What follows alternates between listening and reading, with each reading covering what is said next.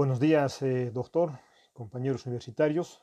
El presente podcast es desarrollado con una actividad de la materia de derechos del consumidor de la carrera de Derecho de la Unidad Privada Domingo Sabio y tiene la finalidad de hacer conocer a los compañeros universitarios y público en general sobre los derechos a la información que debe conocer cada usuario y consumidor de acuerdo al artículo 75 de la Constitución Política del Estado y enmarcados en la Ley 453, Ley General de los Derechos de las Usuarias y los Usuarios y de las Consumidoras y los Consumidores, en su sección tercera, Derecho a la Información, en su artículo 13, dice, Derecho a la Información.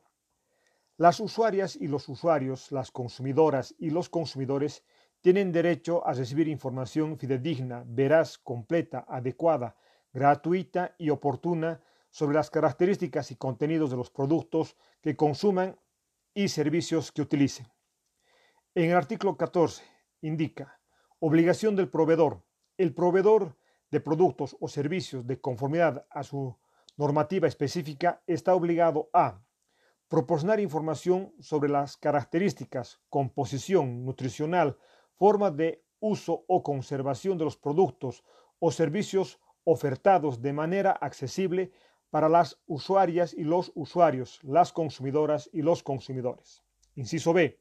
Proporcionar información sobre los posibles riesgos que puedan afectar la salud e integridad física que provengan del consumo o uso de productos o servicios. Inciso C. El proveedor de productos o servicios alimenticios está obligado a tener información accesible con relación a la calidad del producto o del servicio, con las especificaciones de sus características principales. Inciso D. Consignar el precio total en moneda nacional que incluya los tributos, comisiones y cargas que correspondan. Inciso E. Informar oportunamente sobre los ajustes de tarifas en los servicios, así como el rango de precios que estén disponibles para un mismo producto o servicio. Inciso F proporcionar información en idioma castellano, de ser necesario a través de etiquetas complementarias y en lo posible en otros idiomas oficiales del Estado. Inciso G. Consignar en etiquetas las equivalencias de peso, medidas o volumen cuando no correspondan al Sistema Nacional de Pesas y Medidas. Inciso H. Proporcionar información necesaria cuando se cuente con una variedad de productos o servicios de similares características para que las usuarias y los usuarios, las consumidoras y los consumidores puedan asumir una decisión favorable a sus intereses. En caso de medicamentos con el mismo principio activo o denominación genérica, ofertar sus alternativas. Inciso I. Indicar la información de las ofertas cuando se publiciten rebajas de precios o promociones. Inciso J. Otros que se determinen en normativa específica. Artículo 15. Indica información para personas vulnerables. El proveedor de productos o servicios alimenticios está obligado a proporcionar información a. de alimentos que causen daños o riesgos a la salud de las mujeres gestantes, del embrión o feto o al recién nacido, adultos mayores y personas con discapacidad. Inciso B.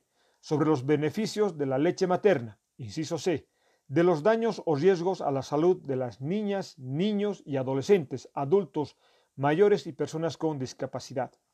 Bueno, en conclusión podemos indicar de que estos artículos están netamente enfocados para que el consumidor o consumidora tenga conocimiento exacto, preciso del producto que va a adquirir o del servicio que va a, ser eh, adquirido.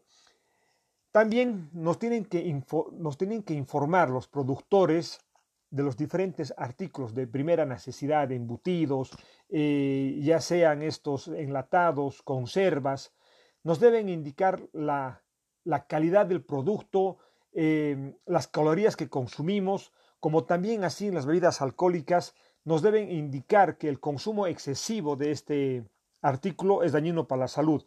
Y no nos olvidemos que eh, en, las fórmulas de leche nos, eh, indican que es preferible consumir la leche materna en bien del niño. Bueno, Esto es lo que quería informar y comunicar a cada uno de ustedes, compañeros, y de la población en general. Muchas gracias.